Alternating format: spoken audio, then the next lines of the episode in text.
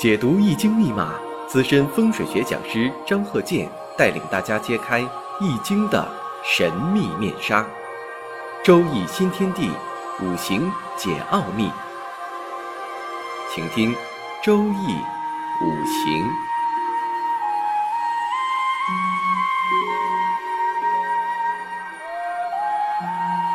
上山微电台荣誉出品。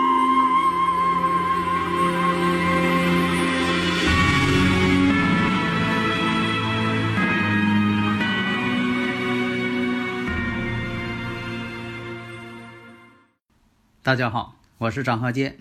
周易五行，我们上一堂啊讲了一个女士的这个五行，她那五行呢，你看有这个规律所判断，不是随便猜啊。那要随便猜，这个投石问路、察言观色，那就属于迷信了。所以呢，这个它有规律可循，所以说它是一个科学性的。你像说判断她啊，丁巳年呢恋爱，戊午年成婚，戊午年当年。而这戊五年的当年呢，啊，他有一个啊女孩生个女孩，然后第二年呢，己丑年呢生个男孩，那么他呢就是谈恋爱早，确实是这样，谈恋爱比较早，而且呢前边谈的男朋友呢，呃，谈的也是感觉上也非常好，啊，就差说的走入婚姻殿堂了，但是呢这个他就没成，后来呢跟一个不想结婚的人结婚了，呃，现实当中有很多这种情况啊。双方挺好的，嗯，看什么都好，也合得来，啊，但就是呢，不能走进婚姻殿堂，不能结婚，然后最后结婚那个是他一个不爱的人，啊，现实当中啊啊比比皆是。那么下面呢就讲一下，啊，上一堂也说了，这一堂讲一下她老公的这个五行，我们看一下啊，庚寅，庚辰，日主呢庚寅。然后时上呢是丙子，这个子时呢一开始啊，他记不清是十二点之前还是十二点之后了。根据这个一些反推呀，以前一些事情的验证啊，判断呢，它应该是早子时，不是夜子时。这个呢，早子时、夜子时，应该去区分，因为什么呢？每一项技术，科学的技术。你分得越细，它是越清楚；你不能分得越笼统越好。你说古人就这么分的，咱也这么分，那就不好了。继承还要发扬。你像这个人呢，经常受伤，身上呢留有疤痕，这样来呢比较符合这种情况啊。但并不是说的早子时就有这个有这个情况，而是因为他是早子时的时候，这时上呢就透出七煞来了。七煞太多呢，有的是容易受伤啊。有伤疤呀，还有的这个性格比较激烈呀，容易惹是生非呀，啊，这种情况，所以说很多种情况反推证明他应该是丙子，是早子时。早子时呢，就是过了十二点之后了，啊，就算第二天了。因为现在这个现实当中啊，现代化生活还有这个全世界呀，就是从科学方式来讲，不管你从什么方向来讲，过了十二点以后。才是第二天，啊，在以前呢是钟表不准，说的这个到了五月呃十一点了啊，不到十二点也算第二天了。现在没有这么论的了，从这个天文角度、天文学角度、科学角度来讲，也是过了十二点以后，这才算这个第二天。啥叫第二天呢？就是太阳啊，在地球的另一端正好向上攀升的时候，阳气上升了。准备奔东方而去了，要从东方升起来了。从什么时候是个拐点呢？那就是午夜十二点，啊，就是这个地方时，午夜十二点开始，从你这个自己脚底下，就地球的另一端，这时候太阳往上去升了。在古代啊，其实也想这么分，只是说那个时候古人呢没有那么准的钟。你看那个时候，这个有这个日晷，啥叫日晷呀？这白天呢？看日晷上面有个针儿，那个针儿呢是反映太阳这个照的影，这个影往哪上偏，他就知道什么时辰了。白天好办呢，如果到晚上了，他就没有日光了，这个日晷上的针呢就没法看这个影了。啊，你你看星光呢，它也不准确，所以说这个晚上判断时间呢比较麻烦，白天还好办。呃，这古人呢，你像。所以古人呢想了很多办法，你像这个铜壶滴漏，宋朝又发明了水运钟，用水的动力啊进行计时辰。但是发明这个钟的人呢，差点被诬陷；还有这个编制万年历的人也差点被诬陷。为什么呢？说你编这个万年历呀，怎么没有一万年呢？说你没编一万年，是不是说咱们这个皇帝不能这个朝代是一万年呢？你这是别有用心呢。所以呀，哪朝哪代都有这些保守势力，他总是抱着这个东西他不放，不求发展。你像古人呢，把这个日晷上也标出来，这一个时辰呢，它也分成一半了。啊，就像为什么说现在叫小时啊？我经常讲，以前真就有大时，这个大时就是时辰，一个大时等于两个小时，这一个大时就一个时辰。啊，你像说以前这个把这个日晷上呢标上了叫时出时正，子时出子时正，只有到了子时正才算真正的第二天子时。那古人他也这么分的，只是说那前没有那么准的钟，他没法实现这种愿望。那么子时呢？前这一个小时，子时的一半叫什么呢？时初，然后后一个小时叫时正，到时正了才算这个第二天了。而古人也是这么论的。你像说这个论了很多的这个时间概念，比如说一刹那，啥叫一刹那呀？那经常有人这么说呀。那大家如果有理论问题呢，可以加我微信幺三零幺九三七幺四三六，咱们共同探讨学习。这一刹那，其实呢是从这个佛教用语和印度这种教法传来的。这一刹那呢，咱就解释为一念；二十念为一瞬，瞬间嘛，为一瞬；二十瞬为一弹指，弹指一挥间，这弹指的速度。但是这种计算呢，它没法用钟表，不像现在呀，你是设原子钟啊什么的，非常准确了。在以前没有啊，只是说有这个概念呢。古人也想力求更准确一些呀，像这个一盏茶的功夫，一炷香的功夫，在农村还有一袋烟的功夫啊，他都用这个来计算，他没有表。但是经过后人的计算，就说一天二十四小时的话，它等同于四百八十万个刹那。等于二十四万个瞬间，等于一万两千个弹指，弹指一挥间，所以啊，这时间呢是越来越精确。我们不能说的老抱着以前的时辰呢，因为啥呢？这个学问呐，四柱学呀，它是古代研究下来的，从宋朝开始，基本上就没有再发展了。我也希望这个后人呢能把它再发展，而不是说的退步，啊，越来越往后走。那么刚才说这个五行啊，就是验证用反推法，根据所发生的事实，以前所发生的事实反推这个时辰。因为什么呢？这个得出的结论是根据这个啊这个生日啊时辰也好啊推算出来的。你反过来有这个事实，你可以反推吗？这不就是逆运算吗？事实证明呢，这个人呢确实爱受伤，有疤痕，那就是有七煞比较多。你像验证这个有七煞带阳刃。很多人呢都是爱受伤的，为什么呢？情况呢是因为性格决定的，有的是爱冲突，有的是爱生气，啊，性格不好，有的时候性格不好，肝火太盛，容易得一些五脏六腑的病、外科手术之类的一些事情。所以呢，这个五行上来反推呢，根据事实啊，以前所发生的事情为早子时，所以说呢，从他五行上环境来说，也是这种情况。天干伏银，天干伏银造成什么情况啊？比肩劫财多呀，那就是比肩多呀，相同的多嘛。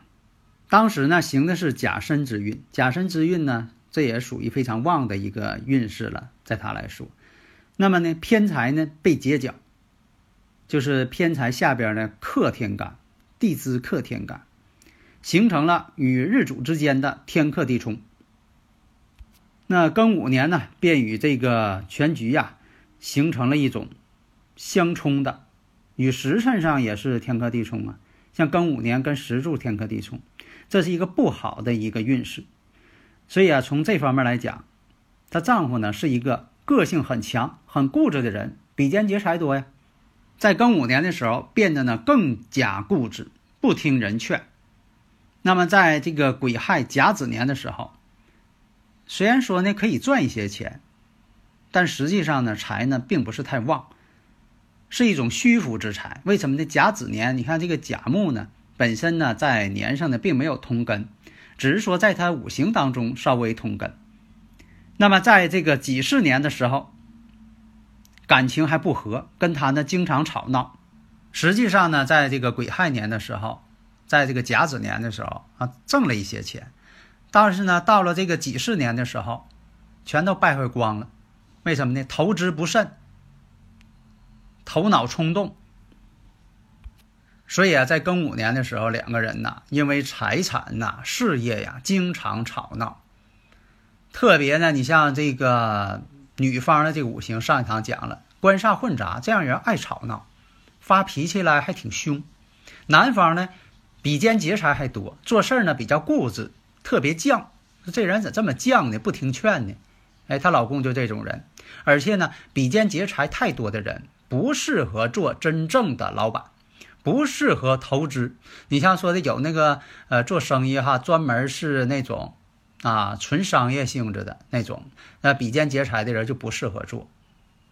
啊，你像这个钱生钱，怎么投资理财？那比肩劫财的人啊，根本就没这个脑筋，或者什么呢？他有这个脑筋，你看他还行，其实他还真就做不来。实际情况下，比肩劫财的人呢，是一种蛮劲，爱使蛮劲的人，他不会使巧劲儿，所以说呢，不适合投资理财。经过验证啊，好多人了都是这样，阅人无数，结论都是一个。那要看呢，你说他们两个人谁智商高、聪明呢？女方智商高，有伤官七煞多的人呢，聪明这一点呢是其特点。比肩劫财的人呢？憨实、憨厚、固执，做什么事情呢？不听劝、蛮横。所以说呢，比肩劫财的人呢，做一些一些具体工作，啊，很多人呢，你说的这个，只要你干活就行了，埋头苦干。很多人呢都是什么呢？埋头拉车，不抬头看路。比肩劫财的人，带阳刃的人，都是老黄牛精神，不知道看道。你让他走，他就走，猛往前走，不撞南墙不回头。所以啊，两个人呢，夫妻二人呢，同时经营这一个事业的时候，最好呢是一个是啊主要的啊这个做什么事情，另一个作为服从的助手就可以了。假如两个人呢，这个呃在一起，双方呢啊谁也不听谁的，那这个事情呢没个做好。特别这个求偏财的人，双方呢可能因为这个投资问题呀啊总是吵架。啊，他说他，你看当初不听我的，啊，那个说了，啊，听你的了，啊，更坏，啊，双方呢谁也不服谁，啊，这种情况呢会出现什么呢？你像这个五行上不能互补，当然了，你要说的从合婚角度来说也会出现这问题，双方呢不能互补，而且呢不能说的这个主从关系又不行，双方呢都想说了算，现在呢形成一个风气。就说呢，女方呢就说的是否是适合理财呢？呃，这个不是重要的，关键呢，呃，这男的他就是听这个女方的，由女方做主。但是你得看看他这个五行当中是不是具备这个能力，否则的话呢，大家呢可能都吃亏。你像说这个有这个十个大半日的啊这种情况，再加上女方官煞混杂，偏官七煞特别多，稍微一有什么不顺心了。就开始发脾气，啊，变得很不合理喻，啊，对方呢又是很闷呲闷呲的不听说，啊，不听劝，总是认为自己对你让他说出理由，他又不会说，啊，嘴又笨又不会说，啊，他就想这么去做。那刚才有朋友又问了，那他这个男方这个时上这不还有个七煞呢吗？而且银木当中也含有七煞呀。那么这种情况。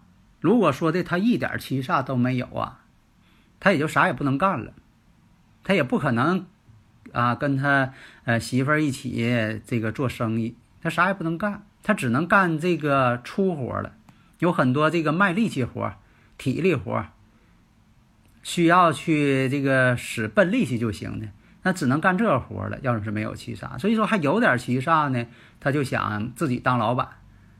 啊，妻子呢作为他的辅助助手，但是妻子呢智商呢又比他高，那他想的事儿呢又不正确，啊，所以说呢，这个你不能说的，呃，这个一叶障目，不见青山呢，你不能说的见着有七煞就说明他智商高啊。你看他这个比肩都成群了，这样一来呢，带有这个偏官七煞的妻子就经常说她老公没出息，干啥干不好，总是用这个定义来说。你像说有比肩劫财太多。五行当中又带有七煞，就造成什么呢？矛盾的性格，高不成低不就，经常有这种人嘛。你要说他这，呃，还感觉到自己还行，但做起来呢，啊，反而不行。但他呢又不放弃，啊，不服，哎，嗯，他不服输，还要去做，啊，很犟嘛。所以这个五行呢，就是判断的时候不要模式化啊，不要有这个东西，有这个五行你就说这件事儿，你得看看它之间的量。之间的量搭配怎么样？这就像我们吃一个水果一样，你怎么评价它好吃和不好吃？